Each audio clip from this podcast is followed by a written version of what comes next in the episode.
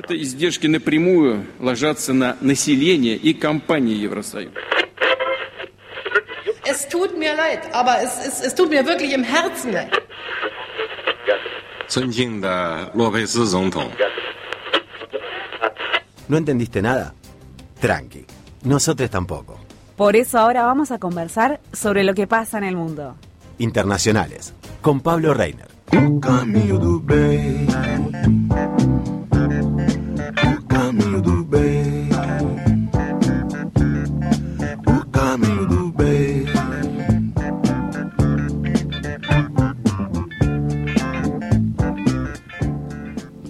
Bueno, esta música y esta introducción avisa, dice, que viene eh, la columna de Pablo Reiner.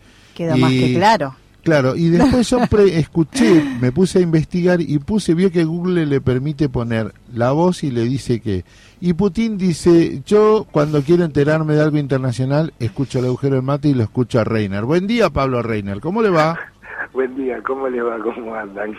Bien, yo fíjese que ahora descubrí que Putin lo escucha a usted para enterarse de las noticias. Estoy agrandado como galleta en el agua. ¿Cómo anda? ¿Cómo lo trató esta semana la, la, la corriente internacional? Bien, esta semana, bueno, hemos participado una reunión muy importante, Sí. que es la reunión especializada de trabajo del Mercosur, donde participan los gobiernos de Brasil, el gobierno de Uruguay, el gobierno de Paraguay, el gobierno argentino, más las organizaciones sindicales, por ende la representación nuestra, por supuesto, es vía Central de los Trabajadores de Argentina, de la CTA, y estuvieron la Central de la CUT de Brasil, la CTV y otras centrales brasileñas, igual que los compañeros del PIC-CNT de Uruguay y los compañeros de la CNCT de Paraguay. Así que bien, fuerte, y por supuesto los ministerios de trabajo de cada país, ¿no? Ah, mira. Sí, muy interesante porque esto vieron cuando uno viene relatando lo que pasa Exacto. en, en la- en el Mercosur, específicamente con los países hermanos, el gobierno brasileño, el Ministerio de Trabajo, eh, quería seguir impulsando este, la reforma laboral de Qué Brasil. loco, qué loco. El bolsonarismo Claro. sigue insistiendo que siguen siendo gobierno y volvió a poner en la mesa eh, la necesidad de que aprobemos una reforma laboral. Muy gracioso la situación, porque toda la contestación de la bancada de los trabajadores, este, tanto de la CGT de Argentina como de la CTA nuestra, planteamos que es una vergüenza que un gobierno que ha sido derrotado En este, retirada. En retirada, intente eh, cerrar una reforma laboral que va en contra de los trabajadores. Obviamente las centrales brasileras pusieron el grito en el cielo. El gobierno argentino muy bien, Ministerio de Trabajo muy bien, bancando la posición de los trabajadores, no solamente, sino del Mercosur, ¿no? Sí, sí, sí. No, tienen razón. Los empresarios también, lo tengo que decir, los empresarios de nuestro país principalmente, este, salieron a decir que no se puede hacer una cosa así, que es un gobierno que se está retirando, este, que no, no, no lo ve con buenos ojos esa situación. Y los únicos que eh, bancaron la posición del gobierno brasileño son los empresarios brasileños. Claro. Obvio. Este, o sea que quedaron muy al margen, muy al margen, pero bueno, eh, una caladurez muy importante de parte del bolsonarismo, la demostración más clara que están dispuestos a todo.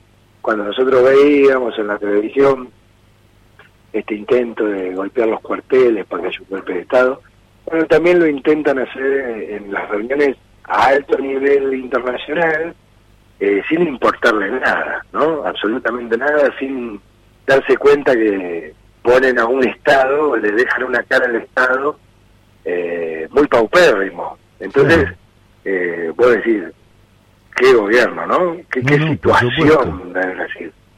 No, así que muy importante esa reunión, muy importante, por suerte, por supuesto, por mayoría, como tiene que llegar por consensos, las reuniones especializadas del Mercosur, Ah, mira. habla de consensos, este, y los consensos deben ser mayoritarios, obviamente fue totalmente minoritario, y mayoritario fue el de en contra, por ende no pasó la reforma laboral brasileña, no tuvo visto bueno de la reunión especializada de alto jefe del Ministerio de Trabajo y de Trabajadores y Empresarios del Mercosur.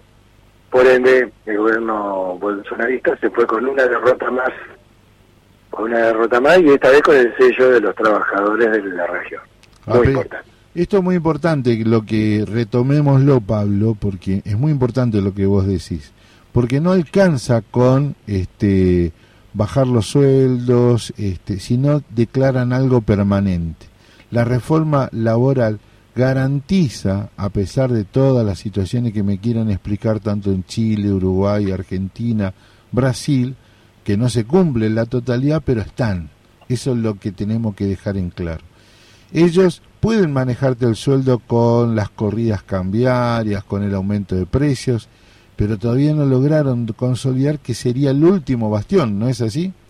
Sí, sí, Que sí, pero tanto- además, además vos imaginate que la situación de la reforma laboral brasileña, la denuncia que hace la Central Única de Trabajadores de la CUT, apoyada por todas las demás centrales brasileñas, Sí, es que esta reforma laboral implica casi en algunas instancias es la esclavitud. exacto. Estaban planteando horas interminables de trabajo como 18 horas, No, indemnizan. no indemnizan, estaban planteando no vacaciones, estaban planteando una situación que yo me atrevo a decir que ni el macrismo se animó a plantear una reforma laboral de esa magnitud. O sea, No, la animalada ¿no? que planteaba el bolsonarismo. Totalmente. Acá en la Argentina lo único que se eliminó la doble indemnización. Así es. Por una Así situación de la pandemia hizo venció el 30 de septiembre. De septiembre, sí, señor. 30 de septiembre, Sí, eh, que es un tema que tenemos que pensar, porque en realidad la garantía de la defensa en la balanza para el trabajador son los derechos conquistados a través de los convenios colectivos. Así es. Así es. Bueno, ¿y por qué Brasil sigue insistiendo? Entrega en enero el mandato, ¿no? Exactamente, el primero de enero. Lula es- está ya, es más, ya están los equipos de trabajo De transición. conjunto, que es una costumbre brasilera. Sí, Este, quien se va y quien llega tiene equipos de trabajo que ya están trabajando. A- al otro día de la elección ya tenía, eh, empezaron. Es así, es una costumbre. sí, sí. Por ende, la verdad que nos parece una situación bastante compleja esta de, de ver cómo el bolsonarismo este, directamente intenta, y, y uno lo ve como el empresariado que bancaba, como la última, el último pedido del empresariado. claro. ¿no? Le dejan el, el último regalo. Exacto, es como el último regalo y estaban ahí con el cuchillo y el tenedor bancando absolutamente cualquier barbaridad. Y además, también hay que decirlo, ¿no? El empresariado argentino eh, en un momento planteó eh, que le extrañaba mucho la posición del empresariado brasileño, porque el empresariado brasileño quien re- eh, a- asume la representación son las asociaciones empresarias, ¿no? Claro.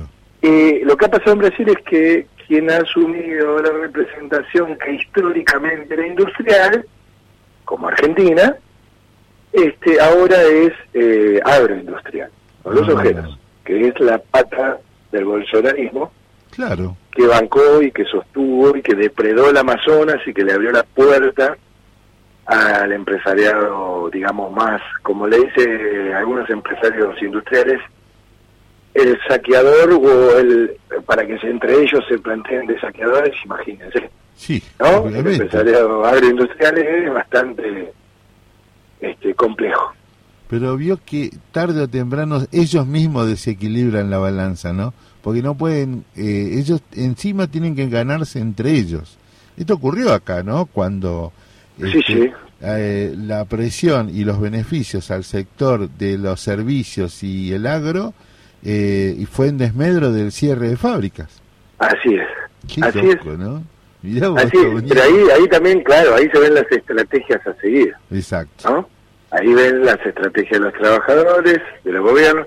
El gobierno uruguayo, que es, era la presidencia pre-tempore Ajá. espacio, se mantuvo neutral, que ustedes saben que es un gobierno de derecha, Sí, sí. este sin embargo planteó claramente diciendo no, no, no, no, este, barbaridades no, dijo claramente el presidente, era tal la barbaridad Claro, me imagino. tan grosero el mismo ministro de Trabajo de Uruguay dice, no, no, esto es una barbaridad, dijo. En un momento, paremos un poco, porque no se puede seguir en una línea de un gobierno que se retira. Que. Exacto, exacto.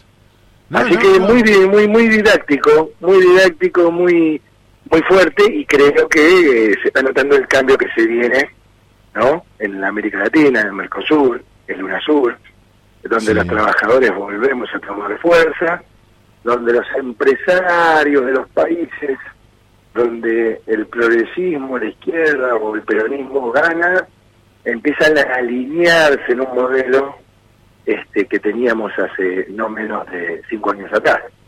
Ahora Este, sí, donde estaba Lula, donde estaba Néstor, donde estaba Cristina, donde estaba Evo. Este, entonces se empieza a alinear otra vez y empieza a conjugarse. Bueno, nos falta, claramente nos falta Uruguay ahora, ¿no? Sí, es cierto, pero yo eh, quiero que vos nos cuente. Qué increíble la... Pero yo eh, quiero que vos nos cuente. Qué increíble la codicia de esta gente. Porque si nos ponemos a pensar, todas las condiciones son ideales para el Mercosur.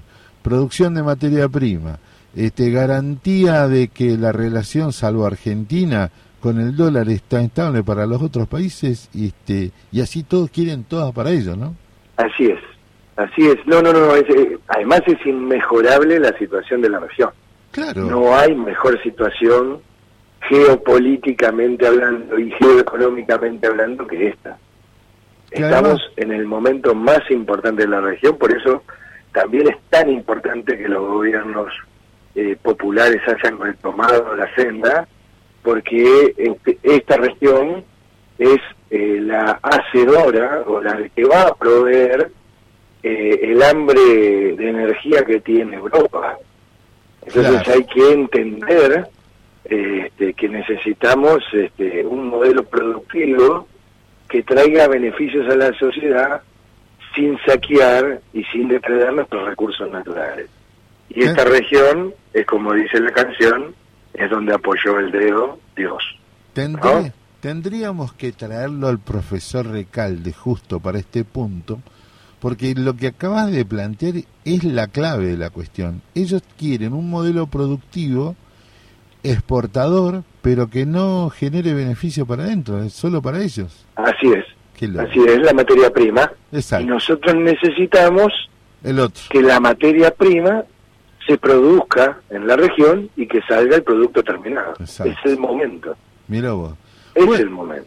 Bueno, compañero Reiner, eh, usted va a estar hoy en la asunción de eh, las nuevas autoridades de la CTA. Así es, acompañando a mi secretario general adjunto a nivel nacional Bueno, y secretario general de la capital federal, el compañero Daniel Catalán. Bueno, a la vuelta de eso, la semana que viene charlamos un poco de esta nueva CTA. ¿Le parece? Seguro, seguro. Voy a estar en Recife este fin de semana, que nos toca la reunión de la Universidad Global de los Trabajadores, así que traeremos información fresca de Europa, de Asia, de África y por supuesto de América Latina, ¿no? que nos juntaremos todos en esa reunión. Muchas gracias, Pablo Reiner. Por favor, gracias a ustedes y un abrazo a todos mis compañeras y compañeros estatales. Les pido disculpas que esté presente, porque estoy recorrida con mi sector de trabajo como debe ser, con la gestión pública e innovación y estamos en este momento recorriendo el INAP. Así que les mando un abrazo a todos.